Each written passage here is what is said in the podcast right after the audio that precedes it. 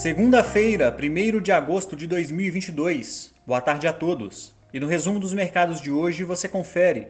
O Ibovespa recuou 0,91%, fechando aos 102.225 pontos, puxado não só pela forte queda do petróleo no mercado internacional, mas por realização de lucros após as altas registradas nos últimos dias.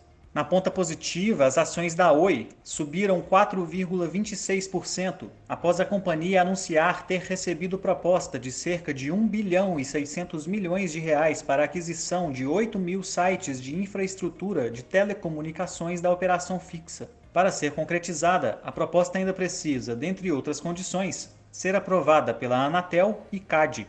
As ações da BK Brasil dispararam 18,49% após a companhia receber oferta de aquisição de controle por parte de um veículo de investimentos dos Emirados Árabes Unidos.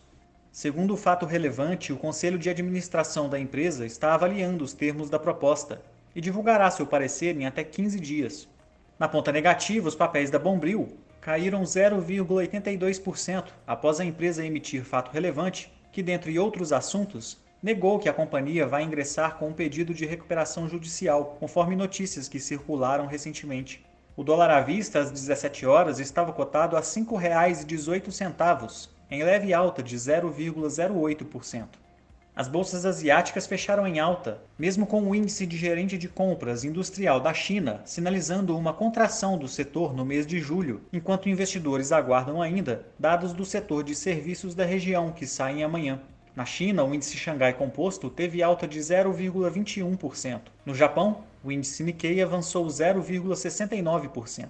Os mercados na Europa apresentaram baixas após divulgação de indicadores da região. As vendas no varejo da Alemanha recuaram 1,6% em junho contra o mês anterior. Já os índices de gerentes de compras de Reino Unido e da zona do euro recuaram ao patamar mais baixo em mais de dois anos. O índice Eurostock 600 caiu 0,09%. As bolsas americanas operam em leve baixa, após dados do setor industrial dos Estados Unidos indicarem redução no ritmo de atividade, mas ainda assim acima das expectativas. O Nasdaq fechou em queda de 0,18%, o S&P 500 recuou 0,28% e o Dow Jones teve baixa de 0,14%. Somos do time de estratégia de investimentos do BB e diariamente estaremos aqui para passar o resumo do dia.